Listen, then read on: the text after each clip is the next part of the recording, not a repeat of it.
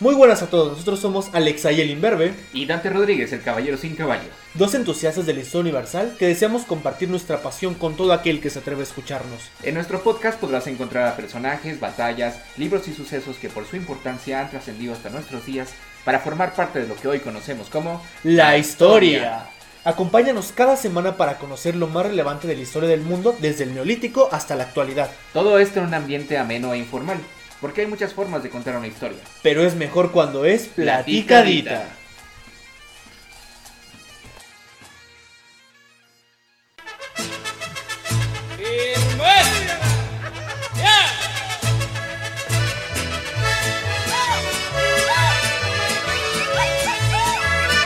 En mi tierra mexicana nos morimos entonando una canción. Los rebozos son cananas y las balas y el rugido del cañón son el clarín que tocará el himno de la libertad. Muy buenas tardes a todos nuestros escuchas. Les damos la bienvenida a nuestro primer capítulo de La historia platicadita. Yo soy Alexa y para servirles acompañado de Dante Rodríguez y hoy hablaremos un poco acerca de la relación entre la música y la Revolución Mexicana. Hablaremos de cosas como los corridos, las bandas militares, formas en las que se entiende el pasado a través de la música y muchísimo más. Me presento, soy Dante Rodríguez, el coanfitrión de este programa, y antes de hablar de la Revolución Mexicana vamos a hablar un poco de los sucesos que pasaban en el mundo a la par de lo que fue en México la Revolución Mexicana. En 1910 el mundo apenas se acercaba a lo que era el siglo XX. Había pues nuevos inventos, nuevas formas de conocer el mundo como es desde el aire. Hay que recordar que en 1903 se había inventado el avión por primera vez. En 1905 se publicó la teoría de la relatividad por Albert Einstein y también en 1908 pasó un suceso muy raro en Tunguska, Rusia, donde se estrelló un meteorito. Pues sí, en serio, hubo de todo. Hubo también otros sucesos que podríamos tildar de modernistas. Por ejemplo, no sé si tú sabías, eh, Israel, pero Cuba se acababa de independizar de Estados Unidos. ¿A poco? Sí, y en Barcelona, en 1910, fue la primera marcha de mujeres por una educación laica. ¿De verdad? Sí, en No, serio. No lo sabía. Sí, entonces hay varias cosas como que no nos suenan que pasaran en esta época, pero son contemporáneas de la Revolución Mexicana. Por ejemplo, en 1910 fue el primer cruce del Canal de la Mancha en avión. El Canal de la Mancha que divide eh, Inglaterra con Francia, pues la primera vez que cruzaron en avión fue en 1910. Y algo que le da pauta a la Revolución Mexicana, la, entrevista de Freeman Díaz fue en 1908. No hay, que no hay que recordar que esa entrevista fue lo que pues incentivó en cierta medida a muchos candidatos a decir ahora sí voy como a Francisco Madero, ¿no? Porque es cuando Díaz dice, ya no se iba a reelegir, ¿verdad? iba a Ajá, dar México, paso libre a la democracia. México está preparado para la democracia, mangos que. ya con este prefacio vamos a empezar ahora sí con lo que fue la música poquito antes de la Revolución Mexicana. Pues bien, fíjense que antes del porfiriato lo que estaba de moda en esa época pues eran eh, las polcas. No sé si tú sepas, Israel, pero las polcas eran una especie de influencia a influencia. Influencia alemana. Achú. Achú. una influencia alemana o, o bien de- del antiguo imperio austrohúngaro eh, de muchos eh, inmigrantes que se habían instalado en el norte del país. Por eso se asocia a la música de polka o de banda de tan tan tan tan tan tan con el norte del país. Porque muchos inmigrantes que hoy conocemos como menonitas empezaron a instalarse a finales del siglo XIX en esa parte. Qué bueno que me respondiste luego, luego que terminaste la pregunta porque te iba a decir que era el novio del pulque, pero... La pulca. La pulca, novio del la pulque. No, eran polcas porque venían de Polonia. Ah, Ajá, entonces eran polka porque polski en alemán es, es polaco. O- o- Oh. Sí, y también algo que estaba muy de moda en la época eran los vals. Sí, como el vals sobre las olas. Ese hay que recordar, es mexicano totalmente, el vals sobre las olas del compositor guanajuatense además, Juventino Rosas, eh, que llegó a ser famosísimo en toda Europa, nada más que conocido con su nombre de Uben der Welle. O sea, sobre las olas, pero en alemán. Oh. Había también mucha tradición musical, pero este era más como música militar. ¿Nos puedes contar un poquito de eso, Israel? Pues es que justamente va a ser durante el porfiriato, en el cual La música, por lo menos la producción, digamos, de las clases más altas, va a ser de un carácter más académico. Este, particularmente el periodo del Porfiriato le va a poner énfasis a generar música a través de las bandas militares. Para quien no lo sepa, son conjuntos musicales que tienen que ver con instituciones de carácter bélico. Si bien existen bandas militares para eh, eventos exclusivamente de carácter patriótico o que tienen que ver con instrucción militar, por ejemplo, lo que solemos conocer como bandas de guerra y que probablemente ustedes conozcan aunque sea la de la primaria y la secundaria, existen también las bandas de armonía, las cuales incorporan otros instrumentos eh, además de lo que es la trompeta y el, tambor, que son los más frecuentes, y se utilizan para eventos, digamos, más civiles o de otro tipo. Así es. Fíjate que no fue hasta que hubo la segunda intervención francesa que se tuvieron esta riqueza en instrumentos y que se empezaron a, añadir a las bandas militares, que era prácticamente tambor y trompetas. Eh, hay que recordar que las bandas militares nacieron para dar órdenes en batalla, no para deleitar a, la demás gente. Pero eh, con el objetivo de congraciarse con la población local, eh, muchas bandas que vinieron con los ejércitos expedicionarios invasores, como lo queramos ver, de las potencias europeas, trajeron sus propias bandas y nació esta tradición de la banda y el kiosco. Probablemente en cualquier ciudad en la que ustedes estén, si es de México, haya un kiosco. Eh, los kioscos se empiezan a construir en la República restaurada y van a tener su auge en el, en el Porfiriato. Son espacios abiertos, generalmente circulares, para presentaciones que para esta época, pensando justamente en bandas militares, van a ser presentaciones musicales una forma en la cual se daba a conocer, digamos, la música de las altas esferas era a través de las bandas militares que daban serenata en las plazas, específicamente en el kiosco. Para terminar hablar de hablar respecto a las bandas militares, quisiéramos mencionar dos datitos curiosos. El primero es que hasta la guerra de reforma en la cual se separa la iglesia del Estado, se les tenía permitido a las bandas militares tocar en eventos religiosos. Así es, todo lo que es Semana Santa o Semana Mayor, se amenizaban las fiestas de la liturgia cristiana con las bandas militares tocando en el kiosco del pueblo. Y también otra curiosidad es que como los cuarteles generalmente se ubicaban en el centro de las ciudades, en casas desocupadas o en exconventos, que generalmente estaban muy cerca de las casas de la población local, al tocar el toque de Diana por la mañana o al salir a marchar, pues molestaba bastante a los vecinos. Toque de Diana. Yo tengo una vecina que se llama. No, no, el toque de Diana es lo que tocaban a las 7 de la mañana o 6 de la mañana, dependiendo del regimiento, para despertar a los soldados y empezar los ejercicios militares. Y justamente existen como bastantes reportes que incluso aparecen en periódicos como uno de la Ciudad de México que se llamaba El Monitor Republicano, que ustedes lo pueden buscar en algo llamado la Hemeroteca Nacional, en el cual están así como de, ay, quisiéramos pedirle por favor al gobierno de que pues Tengan, sean más amables con los vecinos, porque estamos disfrutando de nuestra mañana y ahí están con sus tamborzotes y sus trompetotas. Sí, pero lo hacen de una manera así como eh, súper respetuosa, tratando de no enojar a, los jefes militares, supongo, así de, sería tan amable de, pues a lo mejor salir al campo a practicar, porque nosotros estamos embelesados con Morfeo, así tan elegante como eso. Como uno de los ejemplos de esta marcha, queremos compartirles una del compositor Isaac Calderón, la Marcha Dragona, una marcha del porfiriato que alcanzó tal fama internacional que incluso en Prusia, lo que hoy conoceríamos más bien como Alemania, el Kaiser Guillermo II pidió permiso para que fuera interpretada por la caballería prusiana.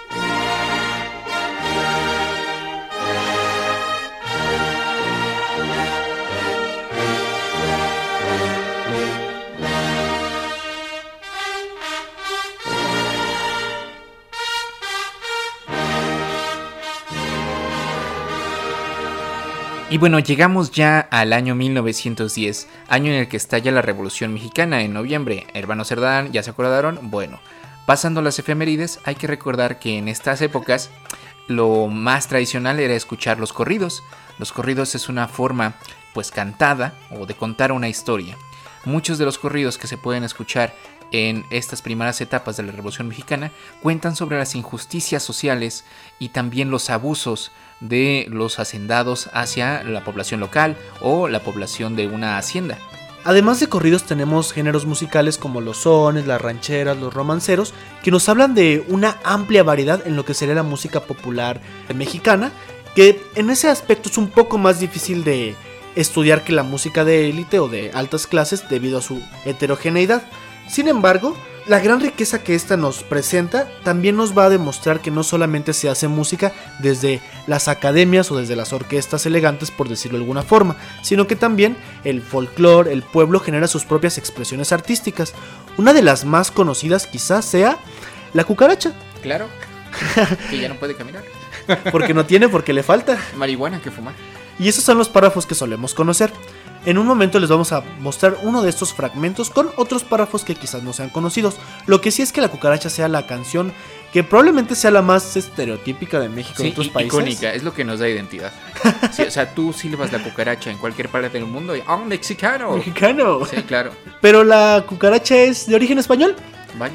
Es en realidad un corrido que se conoce desde principios del siglo XIX, o sea, por ahí de 1830, de origen español que llega a México poco después y que se va a adaptar para el contexto de la revolución. Eh, existen como dos este, menciones más famosas en la cual la cucaracha se refiere a Victoriano Huerta porque se la pasaba muy pedo y fumando marihuana y parecía cucaracha. Bueno, Sí, es, ese era, él era la cucaracha. La cucaracha original. entonces, bueno, pedo es una palabra muy fea. Digamos, beodo. Sí. Veo es una palabra muy elegante que ustedes se pueden llevar el día de hoy para decir, "Ja, ja, ja, jefecita, no vengo borracho, vengo beodo". Muy bien, eh, hay que recordar que mucho de esta producción popular pues se basaba en los estribillos o en las coplillas que escuchaba por ahí, quizá algunas veces de canciones más cultas o de otros autores, ¿no? Pero mucha de esta producción popular va a tener un problema común, que es que no se conoce el autor. Son anónimos porque son populares desde el nacimiento. Exactamente. Otra cuestión sería que además de, de que tienen diversas fuentes tanto en su autoría, es que, como ya hemos mencionado, varias corrientes europeas van a llegar durante la Revolución Francesa. En ese aspecto también se van a retomar canciones, ritmos, letras de canciones europeas, pero se van a adaptar para los contextos particulares. Así es, y además estoy seguro que en cualquier regimiento revolucionario estaba así como que el tipo de, eh, yo sé tocar la guitarra, y se le olvidaba la canción y le componía. Y así se, ya seguramente nacieron muchas versiones. Lo que tú mencionas es muy importante porque justamente debido a la guerra no va a haber como las instituciones que hagan los grandes Claro, conciertos y todo eso, sino que son personas de muy distintas clases con distintas formaciones que hacen sus propios conjuntos musica- musicales, perdón, totalmente locales. Muy. Entonces los dejamos con con las estrofas desconocidas de La cucaracha.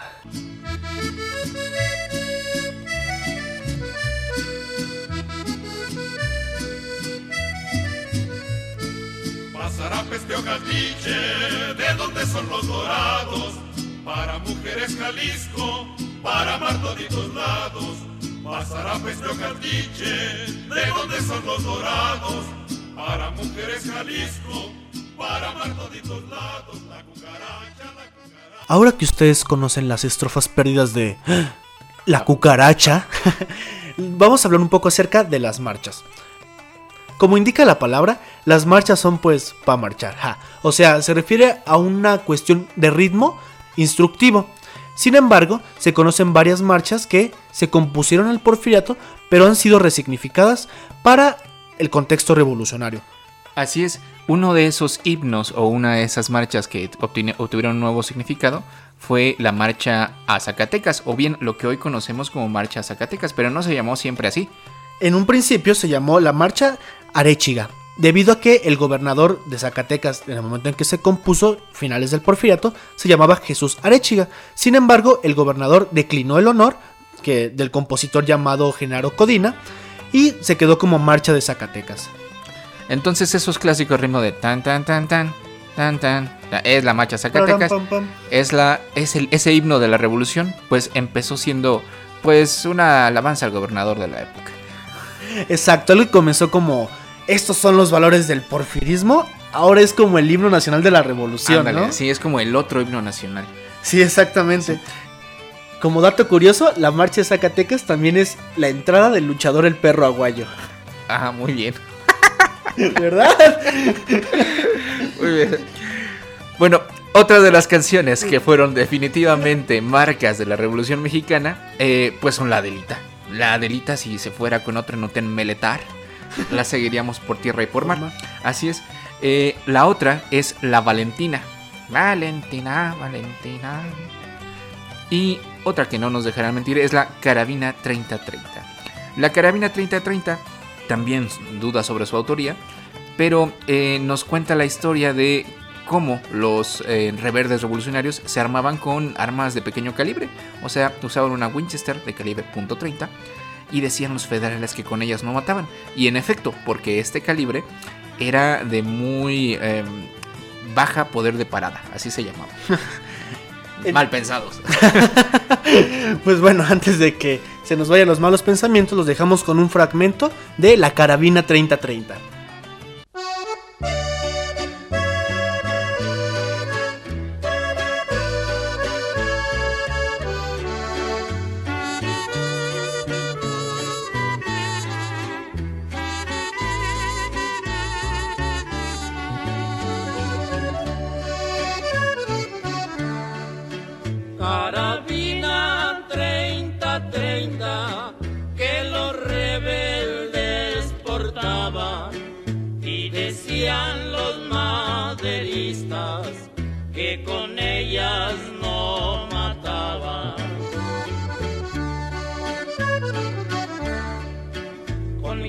30 me voy a pelear, a cruzar las filas de la rebelión.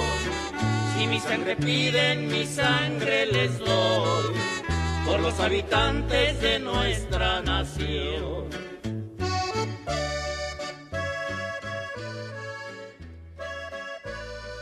Y pues justamente hablando de cómo en esta época el corrido obviamente tiene que ver con cuestiones militares y relacionándose con lo que está sucediendo en el momento, la marcha de Zacatecas se suele asociar con un evento bélico llamado la toma de Zacatecas, en la cual se le considera uno de los momentos más violentos de toda la Revolución Mexicana, y es cuando Francisco Villa, Pánfilo Natera y Felipe Ángeles toman la ciudad de Zacatecas contra los defensores huertistas.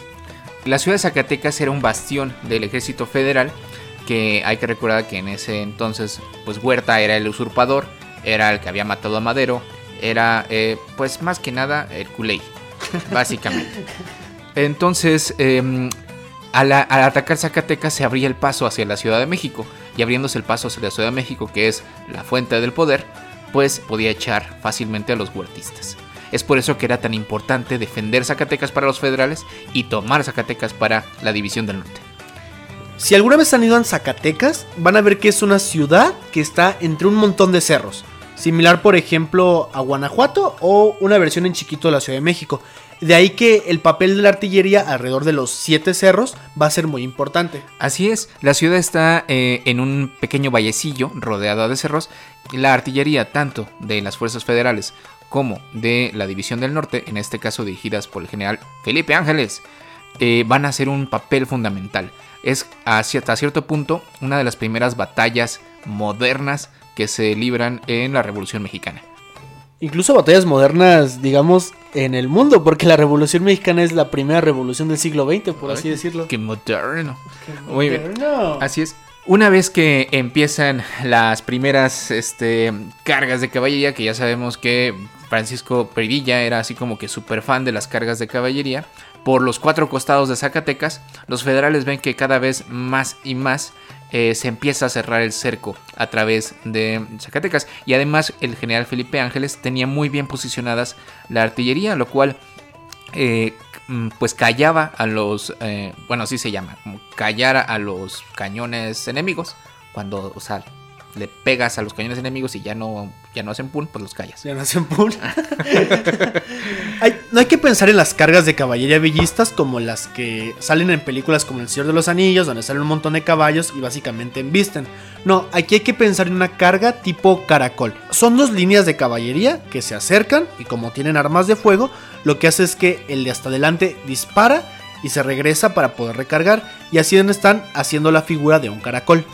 La ciudad de Zacatecas estaba defendida por cerca de 12.000 soldados federales y la División del Norte, a su vez, la atacaba con cerca de 23.000 soldados entre infantería y jinetes. Eh, es decir, pues casi les dobleteaban, ¿no? Pero aquí, como en el juego de Risk, los que defienden siempre tienen la ventaja.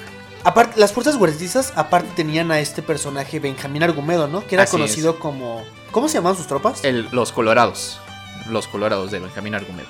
Benjamín Argumedo era también un personaje muy polémico de la Revolución Mexicana porque eh, en un principio, cuando eh, inicia la revolución, pues toma partido a favor de Francisco y Madero. Sin embargo, cuando Huerta, cuando Huerta toma el poder, Cuando... Huerta. cuando Huerta toma el poder, pues eh, se decanta hacia el bando federal, pues lo cual a ojos de otros revolucionarios, pues toma un índice de chapucero, básicamente. En cambio, las fuerzas revolucionarias son de dos divisiones. La división del norte, dirigida por Pancho Villa, y en la cual está como este encargado de artillería Felipe Ángeles, y la división del centro, dirigida por el general Pánfilo Natera. Y bueno, para acabar pronto, después de innumerables horas de combate, los villistas lograron tomar el Cerro del Grillo y el Cerro de la Bufa. Que si ustedes conocen Zacatecas, pues uno está de un lado y otro del otro. De hecho, es donde pasa el funicular. No, perdón, funicular. El teleférico. Y tengo un compa al que le dicen el grillo. Bueno, sí, yo tengo uno que le dicen el bufa. Bueno, total, ya una vez tomados estos dos cerros, pues la ciudad estaba perdida para los federales. Lo único que hicieron fue correr con la cola entre las patas y tenemos el día de hoy nuestra marcha a Zacatecas. Antes de seguir al siguiente tema, escuchemos un fragmento de esta marcha.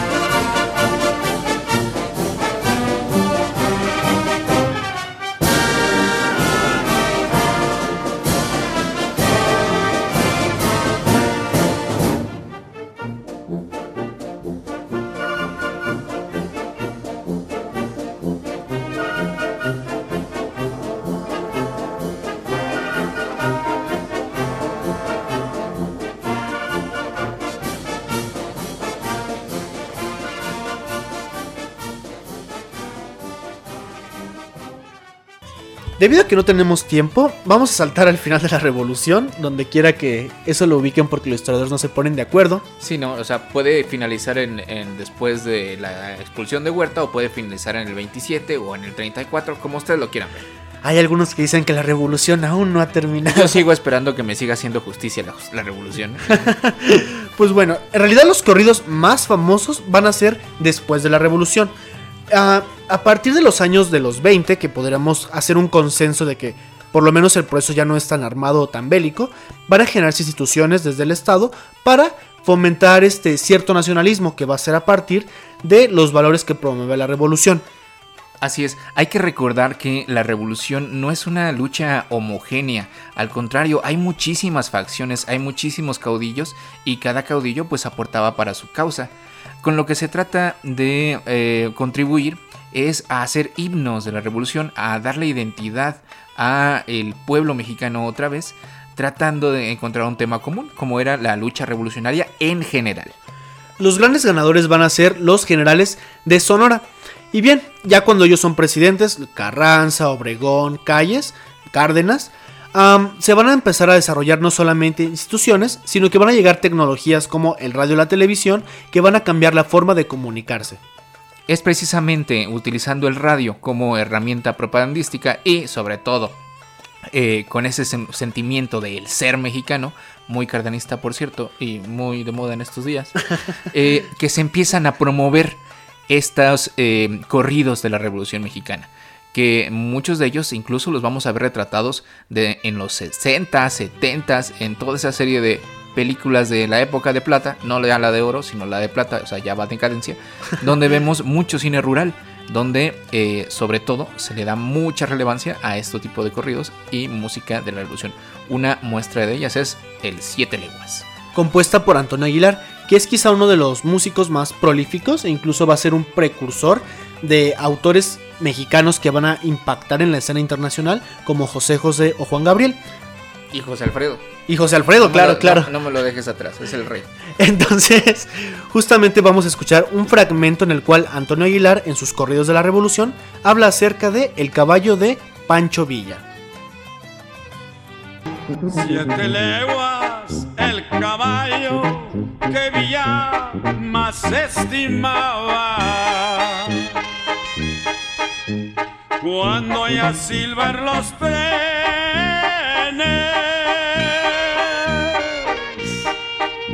se paraba y relinchaba.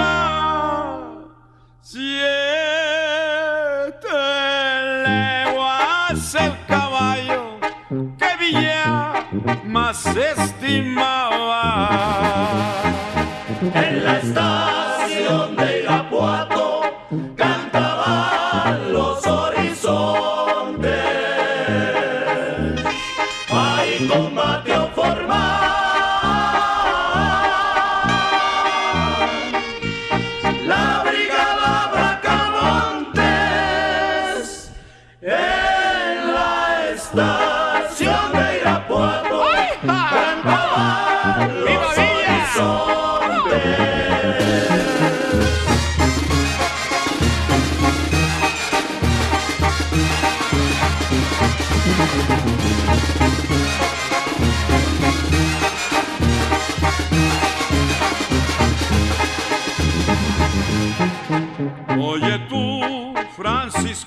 ¿qué dice tu corazón? Ya no te acuerdas.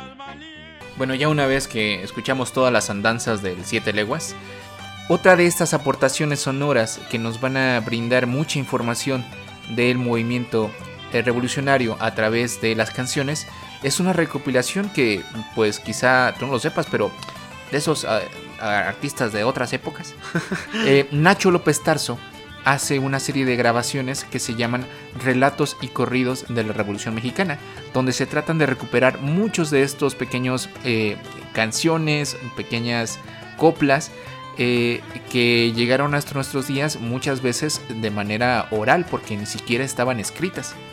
Fíjate que todavía mis, mis abuelos y todavía mis papás veían esas rolas como música de peda. ¿Sí? Sí, todavía. Pues es que todavía es música de pedo. O sea, tú estabas en la bola, en la revolución, que te podían matar mañana. Si me matan, me matan mañana, que me maten de una vez. Pues es para ponerse pedo. si tienen la oportunidad, no pierdan la ocasión de escuchar a, a Nacho López Tarso. eh, ya sea narrando alguno de estos eh, corridos de la Revolución Mexicana o eh, él mismo cantando algunos de ellos. Lo pueden encontrar en YouTube, en Spotify. Hay muchas formas actualmente, es más, y sin pagar. Dices que es el recopilador, ¿verdad? Así es. Sí, no es el autor, sino el recopilador de muchos de estos corridos que pues habían quedado en el olvido y por ahí de los 60, 70 empiezan a recopilarse para que sean parte de la memoria audiofónica de México. Algunos de estos son, por ejemplo, La tumba abandonada, La cama de piedra. Felipe Ángeles. Sí, yo me muero donde quiera. Bueno, sí, también. Las soldaderas. Ah, esa la interpretan Paro Ochoa. Ajá. Sí, y eh, pues Juana Gallo también. Zapata. Yo creo que hay un Benjamín Argumedo. Sí, Benjamín Argo- O sea, tiene su propio corrido, aunque sea culé. Hay un corrido por cada personaje y acontecimiento, básicamente. ¿sí? Y si vemos hasta nuestros días, se está trasladando esa tradición de hacer corridos. Lamentablemente ahora es para narcos, no para revolucionarios, pero bueno, es lo de hoy. es la moda. Lo que nos interesa también de todo esto es que, bueno, durante la revolución y en los primeros años, así como no hay instituciones musicales como tal, tampoco hay instituciones como tales para cuestiones de historia. Se va a crear la Academia Mexicana de la Historia hasta 1919. Y estos historiadores nunca van a estudiar la revolución. Los de esta época, O por sea, lo menos. nun- Nunca van a estudiar la revolución. No, los de estos, este momento no. Ellos van a hacer estudios de la Nueva España. Y son historiadores como, por ejemplo, Luis González Obregón. Sí, es que todavía estaba muy fresquito la revolución y no querían como que moverle el tapete a nadie. Y aparte son historiadores conservadores. No, conservador no en un sentido de, de lo que hoy se podría entender como conservador en los debates políticos O actuales. sea, o- no eran de derecha, era más bien que eran muy específicos y académicos a la hora de escribir historia. Veían en el pasado lo que se tendría que aprender de, para el presente. Su enfoque al momento de estudiar era la conservación. Veían como toda la violencia de la Revolución Mexicana y tenían como una especie de miedo a que se perdiera lo que se sabía del pasado. Pues bueno, la Academia Mexicana de la Historia no va a, ver- no va a producir estudios sobre la Revolución Mexicana. Entonces, lo que se ha propuesto como un término para estudiar la Revolución Mexicana de primera mano es que en lugar de usar estudios historiográficos o históricos, que serían los que producen los historiadores, a documentos o fuentes para historiográficos, para como en paralelo, porque sucede al mismo tiempo que son justamente los corridos, que son las fuentes de primera mano que nos dan cuenta sobre la vida, las costumbres, el lenguaje, el dolor o las emociones ver, de la. Revolución Mexicana. Tiempo, tiempo. Entonces, historiográfico sería así como que si escribieran un paper o si escribieran un artículo histórico sobre algo que sucedió. Para historiográficos sería algo que no es realmente un documento histórico, pero nos ayuda a enmarcar ese suceso con una canción, un dibujo, etcétera, ¿no? Exactamente, la parahistoriografía es hacer uso del pasado, pero no en un sentido para conocerlo como lo haría la historiografía, por así decirlo. Por ejemplo, cualquier película de ambientación histórica, si se le estudia de cierta forma para ver cómo entienden esas personas una época, se le puede considerar para historiografía. Ah, No son documentos académicos, sino que son este documentos que se generan sobre personas que no están en ese aspecto y cómo se relacionan ellos con aspectos del pasado. y el rincón del historiador. Pues bien, entonces estos primeros, estos corridos van a ser lo que nos permite conocer la revolución en una primera instancia, porque pues no es como que haya tus documentitos de, ay, en Sí. tal día fue tal batalla y yo me Sí. sentí muy mal. Sí, la verdad es que no, por sus mismas características, pues era muy raro que alguien fuera llevando la, pues, la narrativa día con día de los sucesos que, que pasaban en la revolución. Ahora, lo que sí puede haber documental son algunos como partes de batalla. Hay que recordar que los revolucionarios pues, era- eran en su mayoría personas que no eran militares profesionales y que más bien les salió lo general por andar arriba de un caballo o agarrando un fusil. Entonces no narraban o no tenían una forma estructurada de decir, entonces el 14 de mayo me moví 200 kilómetros para tomar la población X de posición estratégica. Era muy raro. Eh, fue en unos personajes como Felipe Ángeles, que sí era militar de carrera, muy bueno por cierto, eh, que le da un poquito de estructura a lo que era pues una banda de güeyes con caballo, que era el ejército villista. La Sí. bola. Exactamente. Eh, y lo que hoy conocemos como Revolución Mexicana está salpicado de un montón de eh, personas que tratan de, de, pues cuando mi abuelo estuvo en, la- en las batallas de Celaya, o lo que mi abuelo dice, pero no tenemos una historia formal. Tenemos memorias de muchos generales de un lado y, del otro, pero pues esos son como documentos sesgados, no sé. Yo quisiera destacar este, este libro que se llama 10.000 kilómetros en campaña de Álvaro Obregón, en el cual justamente son los, pa- lo- los partes de guerra en las cuales él, pues curiosamente o de cierta forma él ganó todas las batallas, por lo cual se ve sí. como muy objetivo dicho entre comillas. Ajá. Y pues, o sea, el propósito de esos documentos, de nuevo, no es como conocer o comprender algo, sino que tienen usos políticos, tienen usos Claro. para fama, entre otras cosas. Así es. Pero bueno, el concepto para historiografía es uno de un historiador que falleció hace poco en 2017 de nombre Álvaro Matute. Este historiador Álvaro Matute era profesor en donde yo estudio, que es la Facultad de Filosofía y Letras de la Ciudad de México. y existe el rumor falso, pero igual quisiera mencionar que se decía que el abuelo de Álvaro Matute era la persona que hacía la voz de doblaje de Don Gato, eh, bueno, del oficial Matute en Don Gato. Porque en, en- en el inglés original no se llama Matute, tiene otro nombre.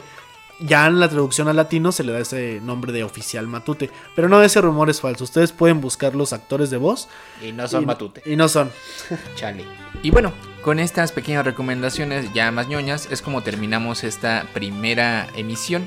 Eh, bueno, no terminamos del todo porque vamos a pasar a otras secciones. Eh, queremos inaugurar también la sección Historiando Ando. En esta sección vamos a tratar temas que en la actualidad podrían considerarse de temas históricos o por la importancia que están teniendo van a pasar a la historia. Estos temas, pues como tenía que ser, es el coronavirus. Coronavirus. Y algo muy ñoño que es Eric Hobsbawm. Y la tuya. Eric Hobsbawm es un historiador inglés que es muy conocido por hacer historias del siglo XIX, el siglo XX y un poco sobre el siglo XXI. Lo particular de sus historias es que hace de los tiempos algo flexible. ¿Todavía vive o ya se murió? Ya se murió, Ay. se murió en 2012. Ok, pero entonces lo que propuso Hotman en algún momento es lo que se está retomando como la historia del siglo XXI, ¿cierto? Mm, no, lo que hace Hobson es poner, es decir, que en lugar de hablar de siglos en donde acabarían como para la nomenclatura normal, Ajá. es de- ponerlo según un proceso. o sea, de 100 años. Ajá, en lugar de que sean 10, 100 años, sean según un proceso. Por eso él habla del largo siglo XIX, que sería de 1750 a 1914, O sea, desde que empezó la Revolución Francesa, la inglesa industrial. ah, perdón, la Industria Industrial, eh, hasta el inicio de la Primera Guerra Mundial. Ajá, para él sería como la época en la cual este es un autor marxista en la cual se desarrolla el capitalismo y se hacen el imperialismo occidental. Sí. En cambio, el siglo XX, el corto siglo XX, que es de 1914 a 1991, es la historia de cómo se desarrollan las dos alternativas al capitalismo, que son el fascismo y el socialismo. Ok, entonces empieza desde el final de la empieza desde el final de la Primera Guerra Mundial y terminaría en eh, pues el resquebrajamiento de la Unión Soviética. Exactamente. Entonces, ese es el concepto que quisiéramos retomar, porque él, como tal, no hace una historia del siglo XXI, porque pues se murió. Todo- todavía no pasaba al siglo XXI, o sea, no alcanzó a llegar. Y vivió un montón, nació en Sí. 1917, Ay, no manches, qué huevo. casi 100 años. Ojalá no tenga esa suerte yo. No, qué pena. Pues bueno, Sí, por eso fumo. Muy- bien. Eh, lo que entonces propondría en su esquema de siglos cortos y siglos largos marcados por un- una serie de sucesos definitorios sería que el coronavirus o esta crisis que estamos viviendo a raíz del coronavirus sería algo que de- definiría el inicio del siglo XXI, ¿cierto? exactamente, habría dos formas de interpretarlo, en la cual una podría ser que el siglo XXI empieza con el coronavirus y todas las transformaciones que esto implique en nuestra vida cotidiana o en las economías, en las formas de organización política. ¿Y la otra? Y la otra sería pensar que el coronavirus no marca una diferencia, un corte de siglo, sino que ya empezó antes, por así decirlo de alguna forma, y, y el coronavirus solamente va a acelerar lo que ya venía pasando. Por ejemplo, Hobsbawm habla de que una característica posible del siglo XXI es que el Estado va a perder el monopolio de la violencia, poco a poco ante actores como por ejemplo en nuestro país el narcotráfico. Entonces, si nosotros quisiéramos aplicar este modelo, sería que el coronavirus no ha hecho un cambio dado que el narcotráfico ha seguido generando muchísimos problemas y ahora más en esta época de pandemia. Entonces, lo que venía pasando desde los 90, el coronavirus no lo rompe, sino que lo acelera. Vaya, ahora vamos a tener narcos superpoderosos. Pues ya hay, porque bueno, no sé si viste toda la, toda la cuestión de que estaban entregando despensas. Y... Ay, qué idiotas. Bueno, Bueno, Eh, yo creo que ese tema da para otro podcast y lo vamos a desarrollar con más seriedad. Ey, Ey. para la otra vez. Bueno, así es como concluimos esta pequeña sección de Historiando Ando. Esta sección es donde tomamos temas de actualidad, temas que están haciendo historia. Muy bien, para finalizar este podcast tenemos una última sección que es nuestra sección de comunidad. Todavía no, ten- no tenemos un nombre para ponerle, pero seguramente le pondremos algo así como el telégrafo o la trinchera o algo así de cosas de ñoños. Y en esta sección queremos invitarlos a que ustedes, nuestros oyentes, los valientes que se atrituraron a escucharnos por no sé cuántos minutos, los que aguantaron, nos puedan hacer llegar sus comentarios, sus dudas o sugerencias de temas que pudiéramos tratar en futuros episodios. Eh, la forma en que puedes contactarnos es muy simple. Por favor, Israel. pueden enviarnos un correo a historiaplaticadita.gmail.com todo con minúsculas o bien en Facebook o Twitter donde estamos como arroba hp aticadita. O sea, H platicadita. ¿Sí? Síganos, mándenos memes. Harry Potter aticadita. Ay, no mames. Así de Heward Packard, aticadita. Bueno, ignoren esto y por favor mándenos sus comentarios y todo lo que eh, les gustaría escuchar en este podcast, un podcast de historia, pero platicadito, en los próximos episodios. Despedimos con el fragmento final de Las Soldaderas, interpretado por Amparo Ochoa. Las mujeres y los hombres por la patria dan su vida de verdad. Valentina y Jesucita, donde quiera delita morirá peleando al lado de su Juan.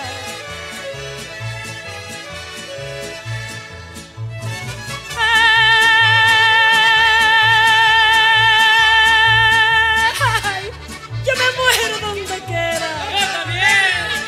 Y en la raya la primera yo me parto el corazón.